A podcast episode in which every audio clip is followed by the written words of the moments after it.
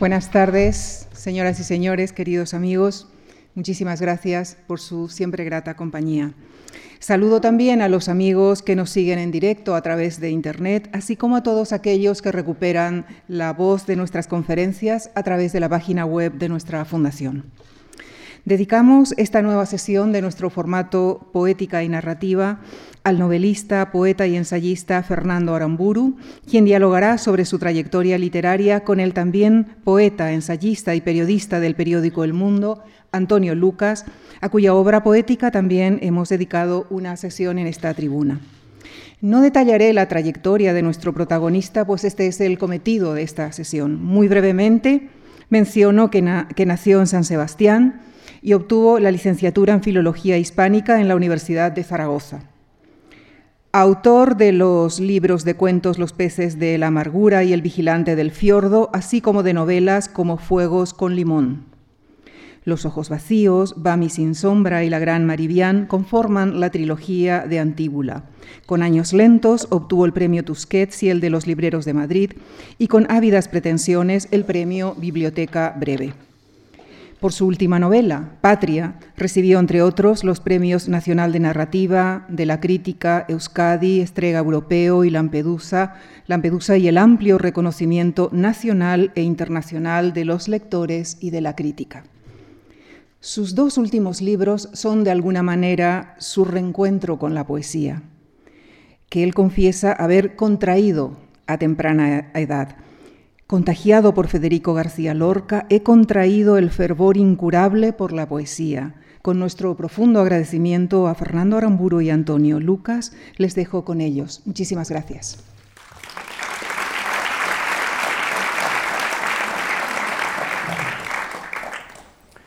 Muy bien, buenas, buenas tardes. Muchísimas gracias a la Fundación Juan March por por haberme invitado a participar junto a Fernando Aramburu en esta charla. Para mí es un motivo de entusiasmo, un privilegio, una alegría poder estar este rato con un escritor al que yo admiro tanto como Aramburu, un escritor que viene además de la raíz más, más honda de la, de la poesía.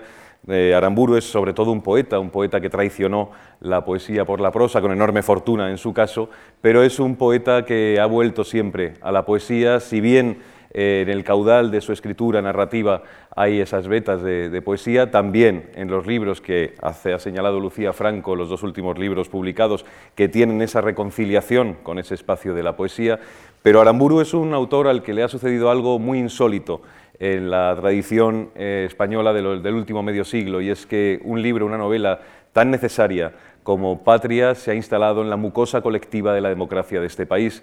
Y yo creo que son de esos libros que ya se, convierten en el equipaje de mano de varias generaciones para entender una realidad que durante 40 años, digamos que zarandeó los cimientos de España.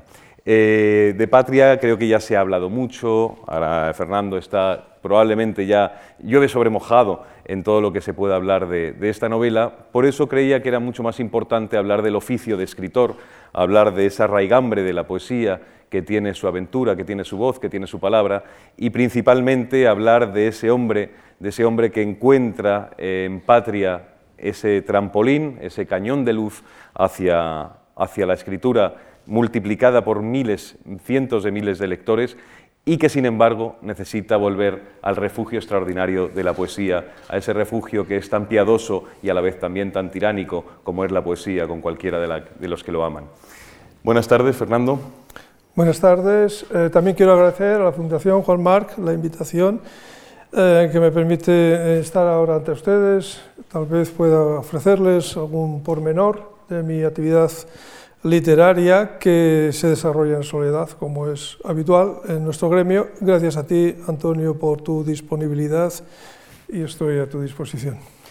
Pues podríamos empezar por aquellos primeros años 70 en San Sebastián, donde tú fuiste uno de los fundadores del colectivo CLOC, que era un colectivo de arte y desarte, ahora nos explicarás qué es el desarte, y que además tenía una cierta voluntad inflamable. Era un sano gamberrismo literario con el que vosotros propiciasteis acciones en San Sebastián, algunas que probablemente nos podrás detallar, pero yo creo que esa molécula del gamberrismo, de la cierta desobediencia ordenada quizá, Creo que eso tú no lo has perdido y se puede ver incluso en algunos de tus últimos textos. Existe esa ironía, esa parte lúdica de la vida que tú has llevado probablemente como un pequeño, una pequeña herencia que queda de aquellos años de vanguardia cuando mirabais a las viejas vanguardias.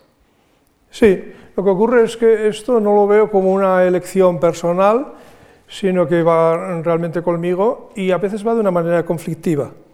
De hecho, pienso que no hay una sola obra eh, literaria mía que no se define a partir de un, como de un desgarro interno, vamos a decir, como de dos equipos que van tirando de una soga, uno hacia un lado y otro hacia el otro. Unos son los que tiran hacia el lado del humor, de la parodia, del esperpento, de lo feo, de lo...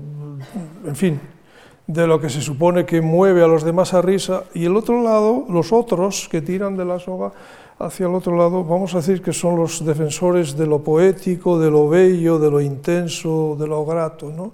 Entonces, eh, he pasado bastantes años eh, favoreciendo a los... Eh, a los chistosos, a los paródicos, a costa de, de la poesía. De hecho, he, llegado a creer en un momento determinado que yo me había librado de ella como quien se libra de una esposa molesta, exigente, gruñona, etc. Pero ya veo que no es así, que lo que ocurre es que yo de joven asociaba la poesía con el verso y fue el verso lo que yo dejé, no la poesía. La poesía ha estado a mi lado durante todos estos años. Y también en mi faceta de novelista, donde a veces aflora en algún párrafo, en algún pasaje, donde me pide que por favor introduzca una nota de, musicalidad, tal vez de belleza. ¿Cómo, ¿Cómo, ha cambiado tu escritura, si eres consciente de que ha cambiado, y tu relación con la literatura. Desde aquellos primeros años de, de Clock, hablamos del año setenta y tantos, y además en una condición muy periférica del ejercicio de la literatura, San Sebastián, eh, ¿Cómo ha cambiado hasta hoy, hasta ese autor que reúne en vetas profundas esos años de lectura, de lectura de poesía y de interpretación de lo poético, que es distinto a la poesía? Bueno, ha habido cambios naturalmente porque uno también va madurando, eh, la vida le sacude en su ración de palos como a cualquier otro. algo no ha cambiado, es mi convicción mi fe en la literatura, en las posibilidades artísticas de la palabra escrita, en la posibilidad también comunicativa de la literatura. Yo no escribo para mí mismo, no escribo para mi gusto personal. Tengo en cuenta siempre que mis textos están destinados a otros congéneres, a los que no, conozco normalmente. Quiere esto decir que al otro lado del escritorio eh, me figuro una especie de fantasma, lector posible, para el cual me esfuerzo, pensando en el cual em, creo los recursos, etc. Yo empecé con la poesía, efectivamente, era una pasión que yo tenía. No me he considerado nunca un visitante ocasional de ella, no he sido un turista de la poesía, no llegué para probar, sino que realmente me impliqué enteramente en ella. Em, esto tiene también un poco que ver con las condiciones sociales en las que yo me crié. Em, yo me crié en un ámbito más bien humilde, en una familia de clase social baja, en mi casa no había libros, sí había una gran consideración con respecto a la cultura. Em, yo tenía el objetivo a la edad de 13 o 14 años de no repetir el destino de mi padre. Vamos a decir que yo nací con todas las cartas para haber sido un mecánico, para haber pasado media vida al lado de una máquina. Esto no me apetecía. Entonces, eh, mi primera tentativa fue la más socorrida, particularmente en mi tierra natal, que es el deporte. Lo intenté con el fútbol, no funcionó, lo intenté con el ciclismo, ni siquiera me dejaron terminar la primera carrera, porque no llevaba chichonera, entonces no había cascos y era obligatorio. Lo intenté incluso con el lanzamiento de jabalina, eh, porque leí en el colegio un cartel en el que pedían participantes que representaban al colegio en las distintas eh, modalidades atléticas y bueno, yo no corría demasiado, tampoco saltaba mucho, entonces vi jabalina y me apunté a jabalina, de manera que eh, la primera vez en mi vida que yo agarré una jabalina fue en el momento de competir. y aún así, aún así no quedé el último. Eh, de hecho, tiré varias veces y solo en una se consideró que la punta había dejado una marca. Em, entonces, eh, descubrí que el dominio de la lengua, el dominio hablado y escrito de la lengua, ah, confería poder. Esto yo lo veía porque, bueno, mi padre me contaba que había subido arriba. Subir arriba significaba subir a la oficina del jefe y repetía algunas frases del jefe donde yo apreciaba un vocabulario que en casa no se usaba. Em, así que mi ingreso en la literatura em, fue por dos puertas. La, puerta. del deseo de salir del pozo social, con ayuda del dominio escrito del idioma, y eh, Federico García Lorca, que efectivamente fue, vamos a decir, el autor que a mí me inoculó el virus de la literatura. Y esto eh, ocurrió en el colegio sin la colaboración de ningún compañero. Yo no tuve un Damaso Alonso como Vicente Alexandre em, que me proporcionara un libro, en su caso Rubén Darío sino que eh, me aburría mucho en las clases de matemáticas, eh, de física y química, de religión, prácticamente en todas, salvo en las de lengua y literatura. Y en el libro, que todavía conservo, por cierto, había poemas con dibujos que yo pintaba. Y había algunos poemas de Federico García Lorca, por ejemplo el de Córdoba, de Jana y Sola que yo leía a escondidas durante las clases de matemáticas y además noté que se me quedaban fácilmente en la memoria. Y como ya me lo sabía, me dedicaba a imitarlos en los márgenes de los libros. Esto puede parecer pueril y lo es, pero a veces una tormenta, un ciclón, según dicen, comienza con el aleteo de una mariposa en un lugar donde no corre el viento. Bueno, tú has hablado de dos puertas por las que has llegado, has llegado a la literatura y yo sumaría una tercera, que es el fracaso olímpico, que te ha, permitido que podamos disfrutarte ¿eh? como, como, escritor, cosa que habrá que agradecerle al deporte. Eh, ¿A ti de qué te ha salvado la literatura? Ya has contado que de ese entorno social, eh, quizá más, más cerrado, menos, menos expansivo, pero íntimamente, más allá de ese salto cualitativo con respecto a la generación de tus padres, ¿cuál es el salvamento que ha hecho de ti la escritura? Para empezar, yo me he formado, me he hecho a mí mismo con ayuda de la escritura eh, y de la lectura también. A mí la literatura me da un equilibrio necesario para vivir. He encontrado lecciones vitales muy importantes en la literatura le agradezco que me haya enseñado a morir, por ejemplo. Me ha, enseñado a aceptar el, destino trágico eh, que nos afecta a todos eh, de una manera estoica. Eh, me procura mucho placer también. no solo mi propia literatura, que no leo, yo no me leo, pero sí la literatura de los demás de hecho, no establezco una frontera clara entre lo que yo estoy en condiciones de firmar y lo que leo en otros. No, me concibo sin esta actividad. Esta actividad eh, eh, ocupa completamente mi, mi, vida diaria. Alguna vez he dicho de broma, pero en el fondo no lo es.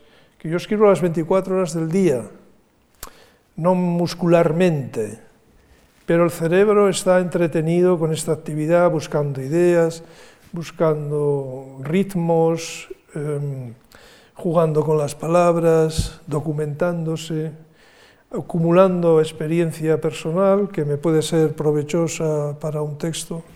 Y además me, causa mucho placer eh, llegar a las conciencias de los demás con mensajes que no son eh, falaces, que tienen cierta, cierta profundidad, que son capaces de dejar tal vez un rasguño en la conciencia de otros.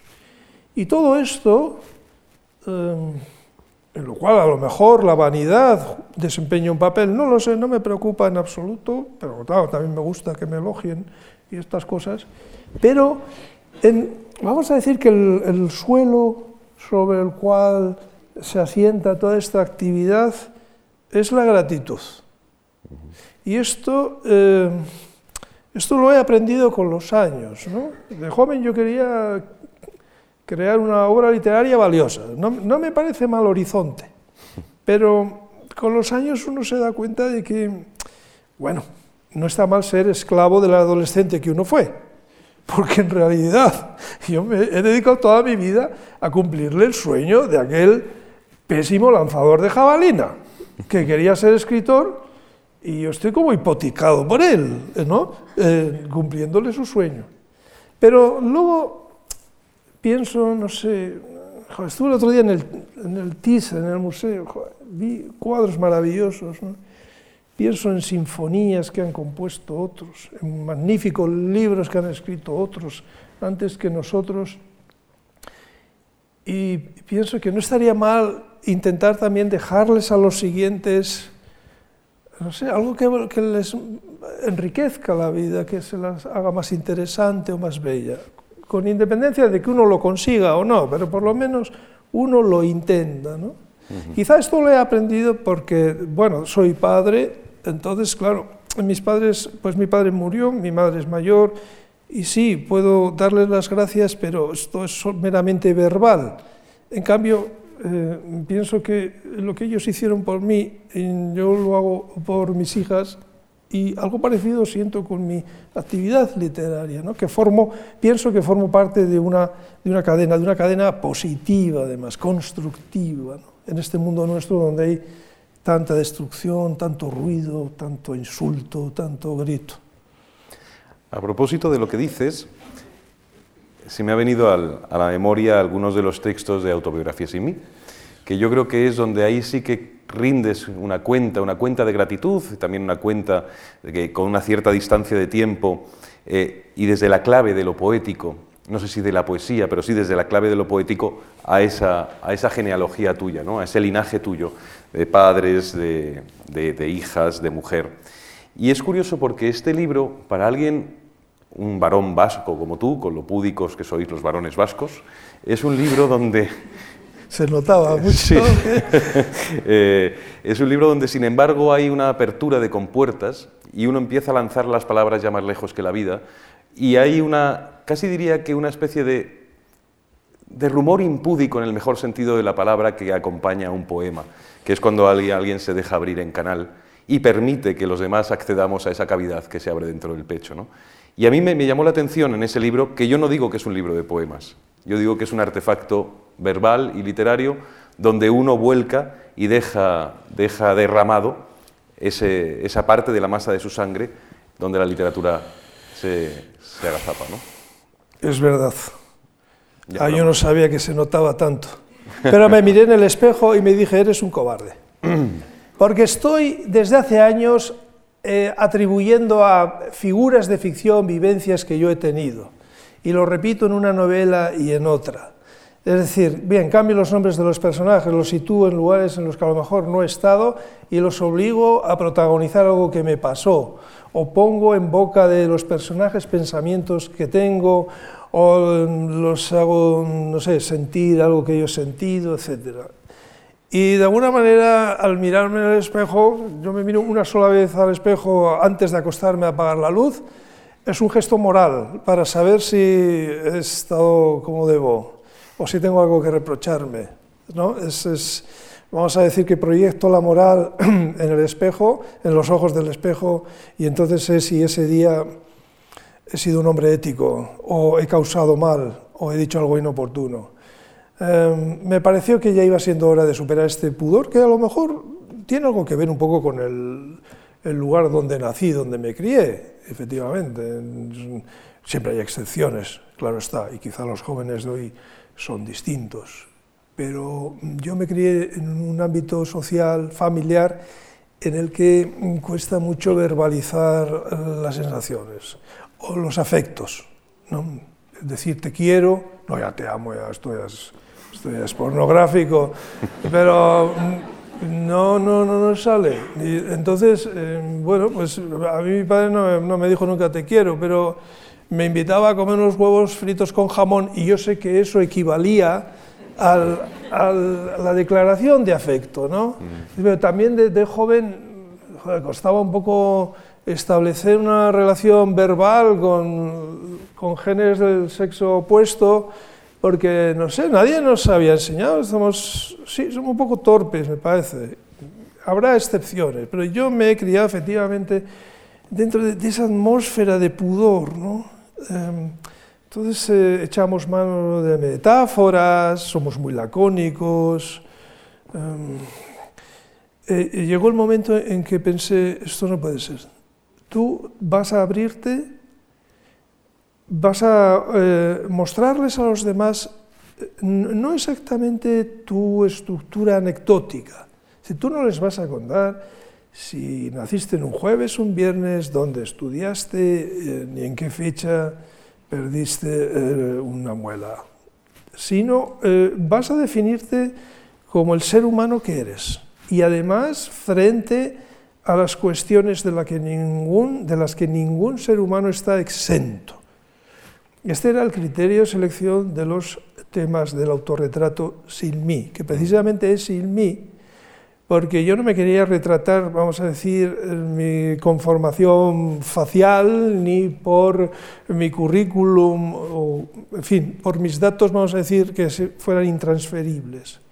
Entonces, eh, nuevamente, con ayuda de la escritura, yo me enfrenté a estos temas como la noche, la soledad, el miedo, la cama, el mar, en fin, o la sidra, el padre, la ausencia del padre fallecido, eh, la experiencia amorosa, la experiencia del amor físico, la paternidad, en fin, 60 textos ante los cuales cualquier lector está llamado también a pronunciarse, a definirse. El lector no averiguará detalles, eh, no sé, relativos a mi educación escolar, pero sí se enfrentará o leerá un una pieza sobre una vivencia escolar, de manera que podrá sentirse interpelado y al mismo tiempo que le evocar su propia vida, sus, despertar sus propios recuerdos. Y por eso la confianza de que este retrato también refleje a quien lee. Y en ese libro yo me he dado entero. Yo me he definido exactamente eh, eh, también con mi filosofía de la vida, con mi gusto por los pequeños placeres, la conciencia de que tenemos un cupo de años, después del cual eh, devolvemos los átomos prestados, lo cual no me lleva a denigrar la vida, estoy con el abrazo, estoy con la belleza, estoy con la profundidad de pensamiento, tanto si soy capaz de suscitarlo como si lo encuentro en otros, estoy con los paisajes gratos, y eso es lo que ofrecí en ese texto. Y es verdad que me salvé, hablamos de salvar. Yo no creo que la escritura salva como salva un helicóptero a uno que ha caído al mar, pero vamos a decir que eh, mi novela Patria me puso al borde de un abismo, que es el abismo del éxito. el éxito, que tiene su parte grata, etcétera, tiene también un, ingrediente de trastorno muy grande, lo pone uno al borde de eh, de ser instrumentalizado, de ser simplificado, de tener que, eh, de convertirse en una máquina de hablar, que es finalmente lo que me he convertido, a pesar de mi pudor, en teoría. he buscado refugio en la poesía, en la propia y en la de los demás, ya sea tratando de crearla o reflexionando sobre ella. Claro, yo recuerdo un viaje que hice a San Sebastián para verte, me envió Manuel Llorente, que amigo común, y, era para hacer un reportaje en El Mundo con motivo de algunos de los escenarios de Patria. Y allí tú me hablaste de, cómo estabas ya articulando los textos que iban a formar parte de este autorretrato sin mí. Eh, y recuerdo perfectamente que lo decías con un cierto vértigo, es decir, no sé cómo me va a acoger la poesía, porque hace demasiado tiempo que yo la traicioné o me aparté del ejercicio de la poesía, no de la lectura ni del sentido de lo poético. Y cuando yo vi el libro, yo no sabía si lo que contabas allí era cierto o no, porque yo creo que la poesía no tiene más valor si es verdad o es mentira, solo tiene interés cuando es auténtica. Y yo reconocí en esos textos la autenticidad de aquel hombre que también tenía un cierto desamparo y no sabía cómo lo iban a coger en esa casa de huéspedes, que también puede ser eh, la poesía y que es, de hecho, la poesía. Salió bien, pero ¿cómo fue el proceso de tener que volver a ella después de lo que ha señalado, que es el éxito tan abrumador que ha tenido y el ruido que ha tenido eh, Patria? ¿Cómo es volver a ese pabellón de silencio que es el ejercicio del poema? Para responder tengo que remontarme al año 85. Em, en verano del 85 em, decidí despoetizarme, someterme a una cura de, eh, de poesía. Es decir, yo quería liberarme principalmente de las manías de poeta. Yo era incapaz de escribir sin contar sílabas, yo tenía callos en las yemas de los dedos. Em, me horrorizaba encontrar la repetición de un vocablo en dos renglones consecutivos, em, me generaba taquicardia, em, una cacofonía, una rima interna. Esto no podía ser. Esto era limitador para mí. Además notaba que no me permitía, eh, no me permitía el humor, no podía analizar en un poema, las descripciones tenían que ser por fuerza sucintas, mm, hacía trampas, como hacen muchos, no tenía el buffet léxico del idioma a mi disposición, sino una parte, las palabras que suenan bien, que tienen prestigio poético, quizá me habría atrevido a usar una de la parte feucha del léxico, eh, esto no podía ser. Además, mi situación vital había cambiado. Y por primera vez en mi vida yo escribía desde una perspectiva vital, pero sabiendo que, eh, que esta existía. Es decir, yo me había establecido en un país cuyo idioma oficial no era el que yo hablaba ni en el que yo escribía. Eh, había perdido de vista mis amigos, mi paisaje de los afectos. Estaba literariamente solo, leyendo eh, de una manera voraz, como quien se agarra a una tabla en el mar, en este caso eh, en nuestro idioma literario. Y escribí un libro que consistió en piezas en prosa desde el primer día de colegio, eh, donde di clases como profesor, hasta el último día. Y lo titulé El artista y su cadáver, porque se trataba de matar al, al artista, al poeta. ¿Cómo? incurriendo a posta en todo aquello que me tenía prohibido. Eh, y escribía deliberadamente mal, pero mal no en el sentido de la precisión ni del humor, sino eh, en el sentido del poeta maníaco que se eh, prohibía grandes zonas, no solo de la lengua, sino también de la descripción de asuntos humanos, chascarrillos, escenas ridículas, o la suciedad, etcétera, etcétera. Em, ese libro mm, me llevó a la ruptura, lo que yo consideraba la ruptura, la liberación de, la poesía, y, adopté la prosa sin saber que eh, más o menos escondida con la prosa también iba, iba la poesía, pero de una manera larvada, soy eh, autor de un libro cruel sobre poetas. Eh, alguno ha dejado de saludarme pensando de una manera un tanto narcisista que eh, ha aludido en el libro, cosa que no es cierta. Probablemente este libro, a vidas pretensiones, del que he oído que hay un proyecto de filmación de película es el punto más lejano al que yo he llegado de lo que entendemos por poético. Así que finalmente eh, me he puesto de rodillas, le he pedido perdón a la poesía, le he pedido que sea compasiva conmigo y hemos llegado a un trato que consiste en que ella no me exige el verso y yo acepto de nuevo eh, intentar en forma escrita eh, la musicalidad, la belleza, la densidad emotiva, estas cositas. hay un verso de Vicente Gervasi que dice que el hombre es de la noche que lo sigue y tú estás perseguido por la noche de la poesía, que trae amaneceres fantásticos, pero vamos, no dejas de ser ese hombre que seguido por, la, noche. Eh, hay otra vertiente muy reciente, no sé si han tenido ustedes ya ocasión de leerlo, y si no, se lo sugiero con entusiasmo, que es las lecturas que tú haces de los poetas, en este caso más magnánimas, con, en Vetas Profundas, que es el último libro que ha publicado Fernando Aramburu en Tusquets. En Vetas Profundas hay un repertorio, una baraja de, lecturas de poetas a los que tú, de algún modo, con los que tú has convivido emocionalmente.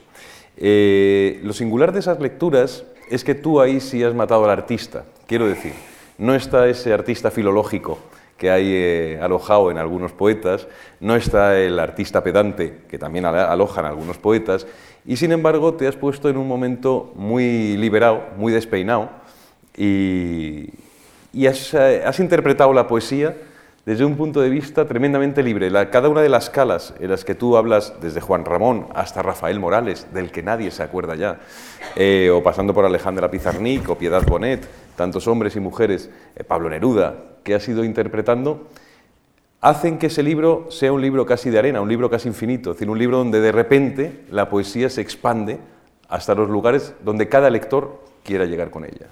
Y eso es lo hermoso de ese libro. Yo no sé cómo planteas, porque son libros de hecho hechos de una reunión de artículos publicados en el tiempo.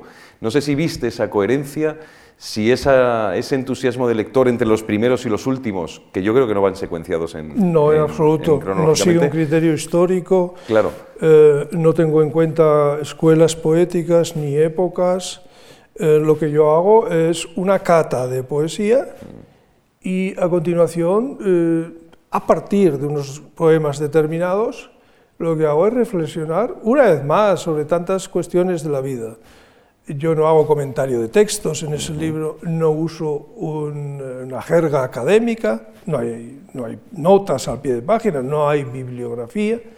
De hecho, mm, algún profesor de universidad me hizo algunos reproches, pero yo ya le dije que a mí me da igual eh, eh, lo que significaba un término de un soneto de, Góngora eh, en el siglo XVII, porque lo que yo quiero transmitir de una manera horizontal, o sea, no de la cátedra abajo, sino del lector a posible lector, es el sabor que a mí me ha dejado ese poema en mi paladar. ¿Y por qué lo considero poético? ¿Por qué lo considero valioso? Y también porque me ayuda a aclarar algunos eh, aspectos, algunas facetas de la vida de un ciudadano del siglo XXI. Este es un libro gozoso de principio a final, en un libro además escrito con la eh, intención evidente de meter el gusanillo de, la poesía a los posibles lectores. Eh, por eso yo pongo en duda que haya ahí una sola frase que no se entienda a la primera además, parto de la convicción de que la poesía es una necesidad básica del ser humano, yo creo que la poesía es mayoritaria, lo minoritario es leer libros de poemas. Tampoco creo que la... Eh, bueno, porque entiendo por poesía eh, la experiencia de lo poético, que no tiene por qué suscitarla un poema un texto. Esa experiencia se puede tener ante una secuencia de película o escuchando una música o bailando o ante un paisaje y esto el ser humano lo necesita a toda costa. Porque ninguno de los presentes ni de los ausentes se conforma con lo feo, lo malsonante, lo ruin, lo cacofónico. Necesitamos suavidad, necesitábamos hermosura, llegará el fin de semana y la ciudad, muchos habitantes de esta ciudad irán a la sierra, irán al mar, donde están a gusto, donde tienen una eh, experiencia eh, de la vida que les es grata. Yo también pensaba, aquí he sido muy atrevido al eh, oponerme a a las tesis de Octavio Paz. Yo también consideraba antiguamente que eh, un poema era el recipiente de la poesía. O sea, la poesía, con independencia de lo que eh, se pudiera entender por ella, estaba en el poema, como está, yo qué sé, una esmeralda en el joyero, como está el whisky en la botella. Y el lector no es más que un consumidor que llega y permite al poeta ser poeta. Y más allá de la admiración, pues no, no le queda gran cosa. No, yo creo que la eh, poesía se da en forma de experiencia en el destinatario a partir de un suscitador, que puede ser el poema. Y desde esa perspectiva está escrito eh, mi libro Vetas Profundas. Me ha gustado mucho que recordaras a Rafael Morales. Em, yo conocí a Rafael Morales en 1978. Me presenté en su casa, sin avisar. Yo me había em, agenciado su eh, dirección postal, toqué el timbre, me abrió y me ofreció queso, jamón y una bebida. Cosa que para un vasco es un acto de bienvenida de gran nivel. Vamos a decirlo así. Me dijo algo que en aquel momento eh, suscitó dentro de mí eh, una discrepancia. yo tenía 18 años. Me dijo que hacía muchos años que no escribía poema, o varios años, ahora mismo no recuerdo, pero bueno, una larga temporada llevaba el hombre sin escribir poemas, coma. Pero me da igual, dijo, porque yo me sé poeta. Esto, mm, en aquel momento, 18 años, no me pareció admisible, porque yo tenía la ilusa convicción de que un poeta lo es cuando está escribiendo, cuando está ejerciendo, precisamente porque tenía esta idea de Octavio Paz, según la cual eh, la poesía es la construcción del poema. Y, eh, eh, y, por tanto es el resultado de una manera determinada de emplear el idioma, es decir, de lograr el lenguaje poético, que era también lo que afirmaban los estructuralistas. En cambio, Rafael Morales iba mucho más allá y consideraba que la poesía era como una lección de vida. Él se había construido con la poesía. Esto quiere decir que hiciera lo que hiciera, estuviera donde estuviera, él llevaba la, experiencia poética con él y por tanto tenía la suficiente sensibilidad para ante un árbol de la calle o ante un pájaro, mm, tener una reacción eh, positiva desde el punto de vista poético y tenía la capacidad de disfrutar de lo bueno de la vida estuviera donde estuviera. Esto lo he aprendido mucho después, he necesitado tiempo y creo que es verdad. Y creo que es verdad, como dice mi amigo Irazoki, que la poesía es una modalidad o es una forma de la bondad. Es decir, que no se trata solamente de leer buenos poemas y decir, oh, qué bonito, sino que realmente nos ayuda a construirnos como seres sensibles y como seres morales también. En, este, en estas vetas profundas, en esta reunión de, los textos, eh, hay también una, o uno saca una conclusión de las muchas que puedes sacar alrededor de todos los poetas que están allí, que están allí tratados, y es que la poesía al fin y al cabo es un voy contigo. Es decir, la poesía es una invitación a caminar juntos, a hacer en complicidad, que es lo que también tiene Autorretrato sin mí, es decir, esa capacidad de contagio de la complicidad que solo puede tener un poema. En la novela uno se pierde, en la novela a veces uno no encuentra la misma percepción de lectura que otro, y además en el marasmo de una novela son muchas visiones las que colisionan, pero un poema que tiene arde en todas direcciones, esa misma complicidad arde en todas direcciones contigo. Y eso es lo que en Vetas Profundas, por ejemplo, yo he encontrado, ese voy contigo. Es decir, yo vengo aquí a explicarte que hay una serie de poetas que a mí me gustan, que a mí me han confeccionado como ciudadano, que me han contorneado como hombre, y de algún modo es una forma de agarrarnos del brazo y caminar a compás, ¿no? que dirían los flamencos. Sí, yo llegué a esta conclusión eh, de una forma repentina eh, gracias a Arthur Schopenhauer, quien afirma, eso que él no, no ha pasado a la historia por poeta, él afirma que el poeta es el hombre general. Eh, me quedé pensando esto qué significa, porque estos alemanes a veces con sus conceptos son capaces de decir lo evidente, lo obvio, de una manera un tanto retorcida. Creo que tenía razón. Es decir, el poeta no es solamente el que escribe el poema, sino el que llega al poema y se calza la perspectiva del poema, porque si no, el, poema no resulta poético. Por eso, para, para disfrutar de la poesía hay que ser un poco poeta también. Esto no quiere decir que uno tenga que ser culto o muy culto, sino que tiene que tener eh, las cuerdas sensibles suficientes para que vibren cuando uno, cuando uno lee el poema. Uno cuando llega al poema se calza el poema, es el poeta. Y si lo que ahí se dice realmente yo no me lo puedo calzar, eso no va a ser poético para mí. Esto no ocurre en una novela. La novela nos, nos interpela de otra manera. Cuando leemos la novela, para que esta eh, nos emocione, em, nos tiene que suscitar preguntas del tipo ¿qué habría hecho yo? Si yo soy esta mujer eh, violada, ¿cómo me habría defendido? ¿Qué habría hecho? Si a mí... Eh, si matan a mi padre, si yo asesino, ¿cómo es mi día siguiente? ¿Qué habría hecho yo? ¿Cómo habría reaccionado? Las novelas que realmente van más allá del entretenimiento son estas, que interpelan al eh, escritor, perdón, al lector, pero sabiendo este que cuando cierre el libro la historia quedó allá y pasará a la siguiente. De, manera que el lector de novelas es un poco como un visitante de historias ajenas, sabiendo que en esta experiencia solamente durará el tiempo en que dure la lectura. Y como encuentra alguna incoherencia, todo el edificio ficcional se le vendrá abajo. Esto en la poesía no es así. En la, poesía no admite testigos ajenos. Me gusta mucho eso de, la diferencia que has hecho entre el lector de novela y, el de poesía. Es decir, ¿qué habría hecho yo? Claro, no hay poema en el que tú te plantees qué habría hecho yo. Tú imagínate, y yo me la llevé al río creyendo que era mozuela, pero María tenía marido. ¿Y qué habría hecho yo? Coño, irme a mi casa.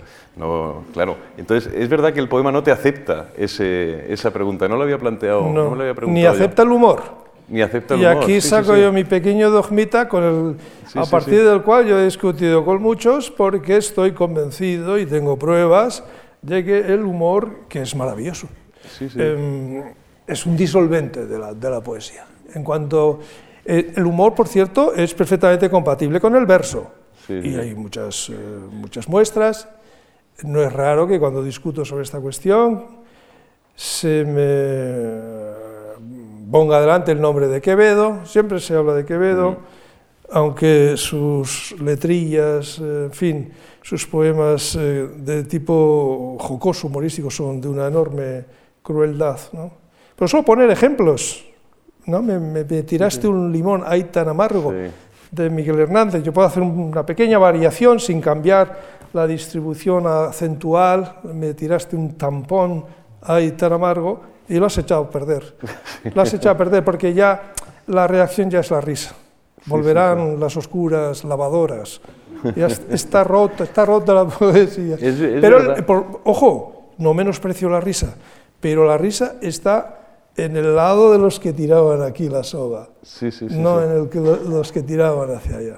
Lo que sí cabe es la ironía, que es distinto. Lo que sí cabe en el poema es... O la ternura. O la ternura. Yo pienso en Lafort, por ejemplo, que es un poeta absolutamente eh, irónico y, a veces excesivamente sarcástico. Pero hay una profundidad a veces en eso, en ese, en ese tipo de, poetas que no, no, toman la impostura, es decir, no hacen un poema falsificando eh, palabras para hacerlas más graciosas, sino que sencillamente en el poema hay una beta irónica que sí que puede tener su amargura, puede tener su, su destemplanza. Cuando el pobre César Vallejo, que estaba el pobrecito aislado y, y padeciendo hambre en París, eh, menciona su burrito de Perú. Eh, los que leemos ese texto realmente no, no nos reímos. Mm. Vemos el rasgo, el rasgo jocoso, pero tan envuelto en ternura y en nostalgia que efectivamente eh, la reacción que nos produce este tipo poético, efectivamente. Sí o no, tampoco aquí hay una frontera clara, ¿no? Sí. Oye, y antes citabas como, como quizá el, percutor de todo tu, tu, entusiasmo por la poesía, Federico García Lorca.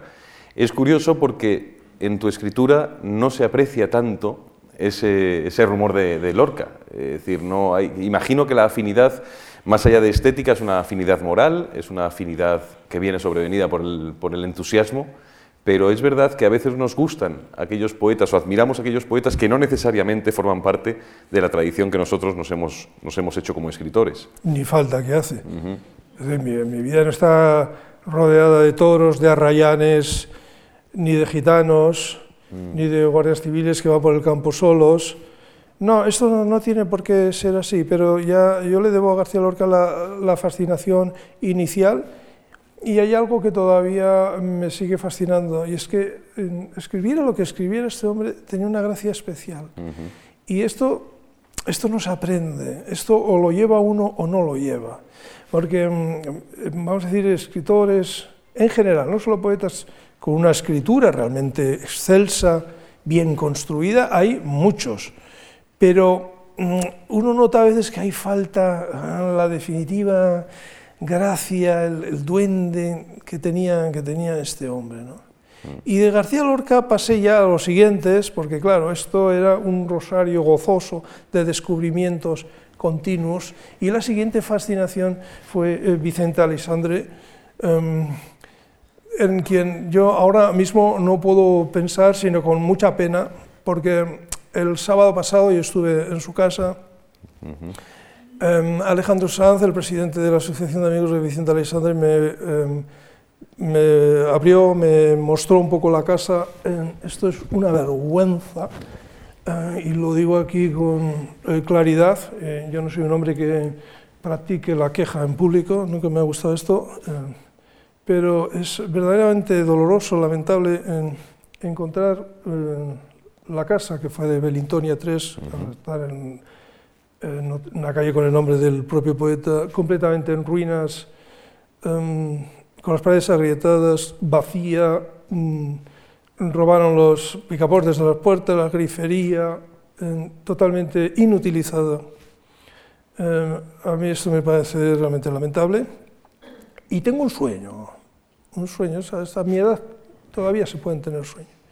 Y es que había en la casa de Vicente Alexandre en bolsas de basura, ahí en una especie de trastero, eh, bolsas de basura negras, tablillas del suelo, del entarimado que cubría eh, las baldosas de la cocina, eh, y con el permiso del presidente de la Asociación de Amigos de Vicente Alexandre, em, cogí, cogí una, una tablilla, em, un poco como un acto simbólico por salvar de la desidia mm, de nuestras autoridades eh, una pieza, una piececita de, de, la casa de Vicente Alexandre, la casa, por cierto, donde Federico García Lorca leyó, mm. eh, aparecer por primera vez los sonetos del amor oscuro, por donde pasó Miguel Hernández, mm. por donde pasaron tantos poetas. ¿no? Y eh, si cayera la breva y realmente se restaurara la casa, se le diera con espíritu pedagógico, un sentido, un sentido cultural.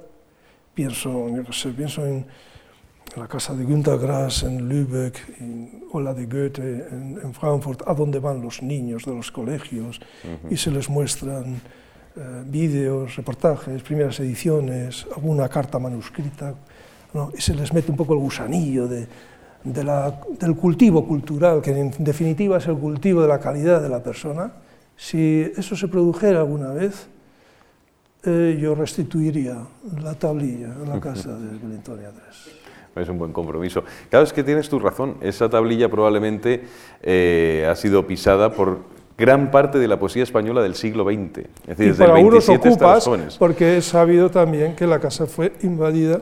es que es verdaderamente lamentable. Es una desidia. Mm. En fin.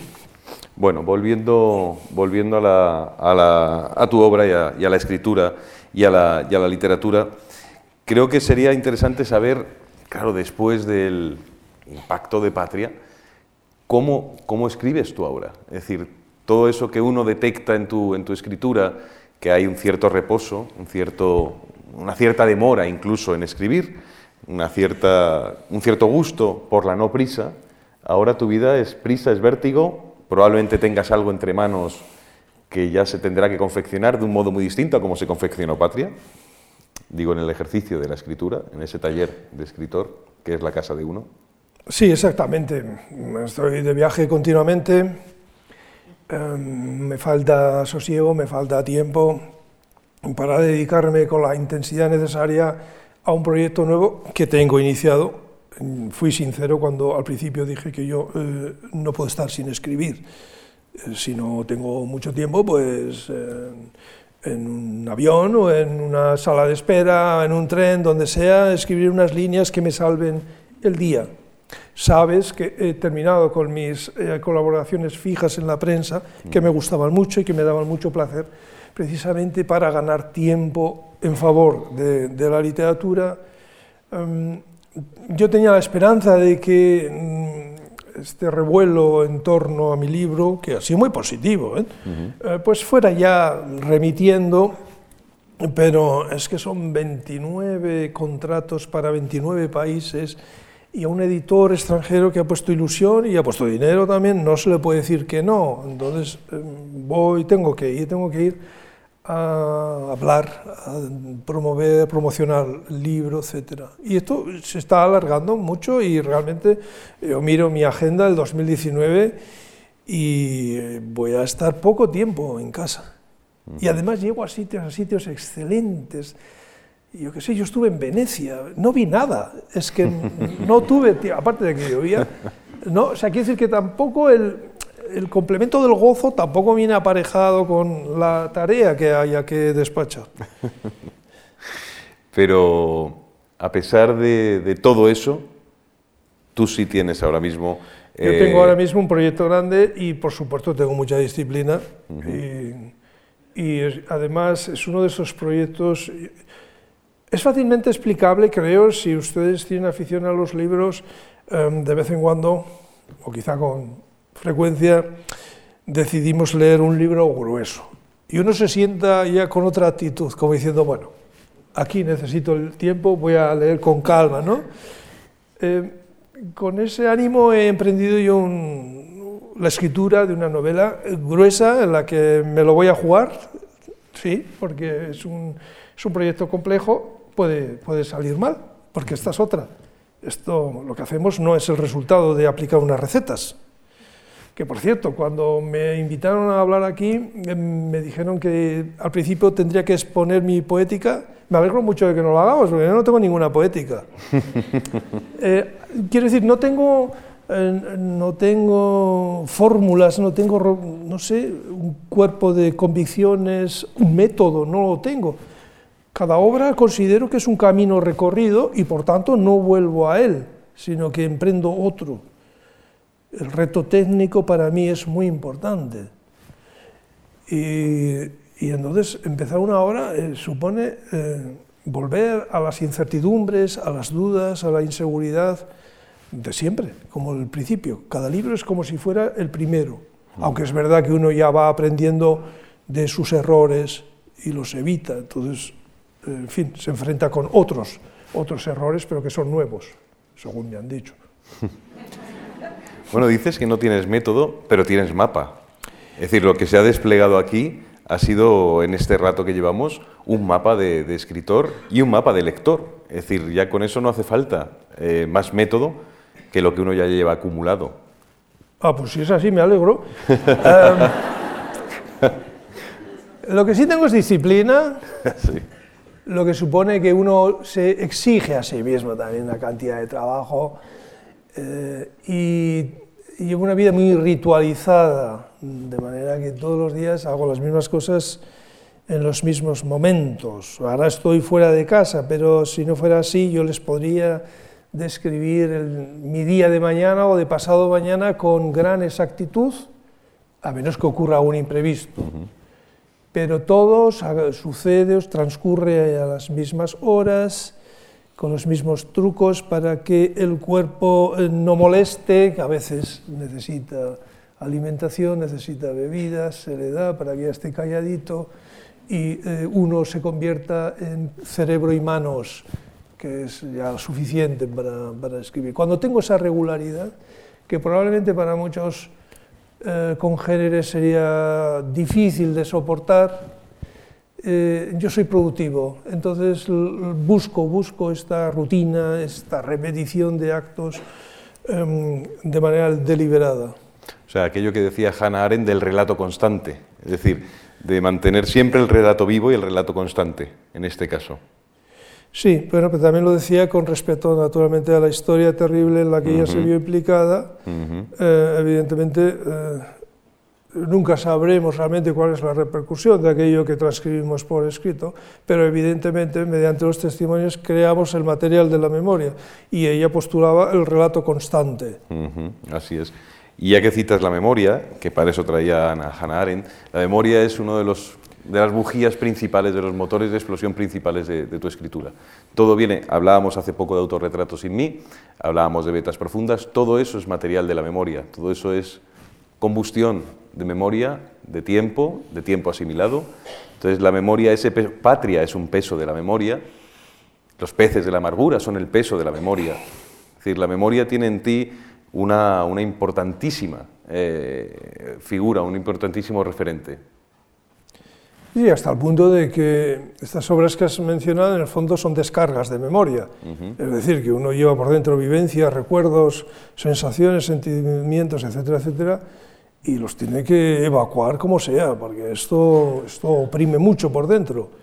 Y bueno, pues la creación literaria permite efectivamente plasmar en textos eh, tantos pensamientos, en fin, sensaciones, ideas que uno lleva por dentro y al final queda la grata sensación de que uno ya se ha expresado sobre un tema, aunque podría realmente completarlo.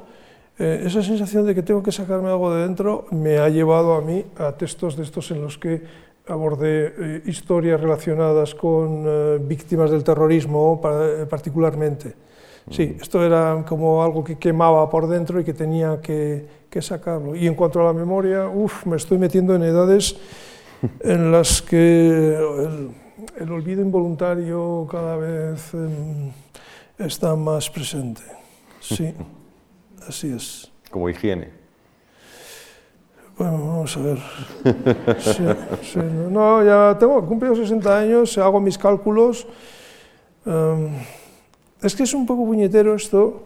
Em, yo recuerdo, claro, con veintipocos años uno tenía energía, uno pasaba toda la noche contando sílabas, uno se levantaba cuatro sonetos tranquilamente en una tarde. Ahora cuesta un poco más. La ventaja que tenemos ahora, em, los que hemos cumplido años con respecto a aquellos jovencitos, es que tenemos experiencia, hemos vivido bastante, nos hemos equivocado ya tantas veces que, vamos a decir, con menos pasos quizá llegamos tan lejos como aquellos otros tan corretones y tan enérgicos. ¿no? Oye, para ir terminando, Fernando, ¿cuáles son las obsesiones que ahora mismo te, que ahora mismo te, hacen más, te hacen vibrar más? Es decir, ¿qué obsesiones, además de la del lanzador frustrado de jabalina, pero de las de hoy, cuáles son las que te mantienen alerta, en vilo? Te voy a decepcionar, Antonio. No, ninguna es que estoy libre de obsesiones. Sí, no, no tengo, yo que sé, un monotema, no sueño. Eh, cuando en una ronda de conversación surge el tema de los sueños, no sé qué aportar, porque no, yo no sueño nada, no sé, no, no, ¿qué va? No sí, bueno, tengo mis pequeñas preocupaciones, pero son, son tan livianas, tan vulgares, tan cotidianas. No vivo solo, naturalmente, si un familiar tiene un problema o si una hija mía contrae una enfermedad, pues probablemente esto me causaría una gran preocupación. Pero no sé, yo no soy un amuno deseando salvarse como sea, él con su alma a la espalda. Em, no, no. Ahora, un escritor. Por lo menos esta tarde no tengo obsesiones. Un escritor sin obsesiones es una anomalía, ¿eh? O un tío vulgar y corriente, un fracasado. Pero yo no voy a fingir obsesiones aquí delante del público. Lo siento mucho. Ah, ahora que, que decías, que, hablábamos de, las obsesiones, tú sabes que, que la literatura muchas veces eh, hay, quien la ha estudiado, a mí me parece que ya es echarle demasiada carga de dinamita, pero bueno, la, ha acercado mucho a las neurosis, a las pequeñas neurosis de los poetas principalmente, eh, más que de los narradores, la poesía como una forma de desalojar ciertas neurosis.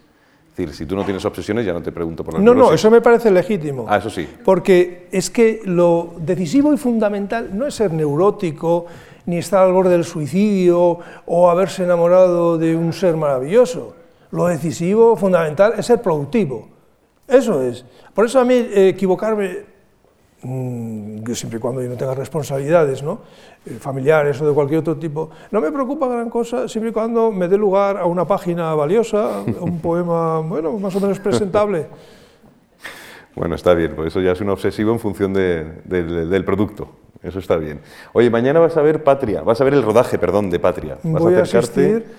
Eh, voy a asistir a una sesión de rodaje eh, con mucho gusto y con gran curiosidad.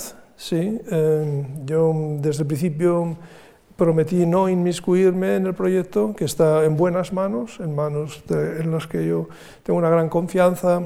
además, hay medios, hay medios suficientes para hacer un buen producto, hay buenos actores, lo sé, y entonces pues han tenido la deferencia de invitarme eh, a presenciar unas escenas y a comer, cosa.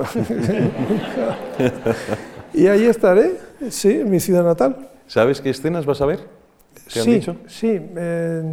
les, em, querían grabar o filmar una según mi gusto, pero yo dije que no quería alterar el programa y entonces se trata de una escena de exteriores ante una fachada donde estarán las dos protagonistas Em, sé que me pasará algo que ya me pasó, me pasó antiguamente con una adaptación de un libro mío al cine. Eh, cuando uno escribe una novela, eh, por lo menos yo, les pongo caras eh, de gente conocida a mis personajes, aunque no escriba sobre estas personas, mm, no por nada, sino por tenerlos fijos en la memoria y que no se me escapen de ninguna manera. No quiero contradecirme afirmando que un personaje tiene el pelo rubio en la página 33 y moreno en la 108. Bueno, estas cositas. Eh, lo que ocurre es que una vez que se ha hecho la película, eh, ya soy incapaz de ver a mis personajes con aquel rostro provisional que yo les puse. Y efectivamente eh, los veo con las caras de los actores. Esto me pasó con el trompetista de Utopía. Y creo que me va a pasar lo mismo aquí.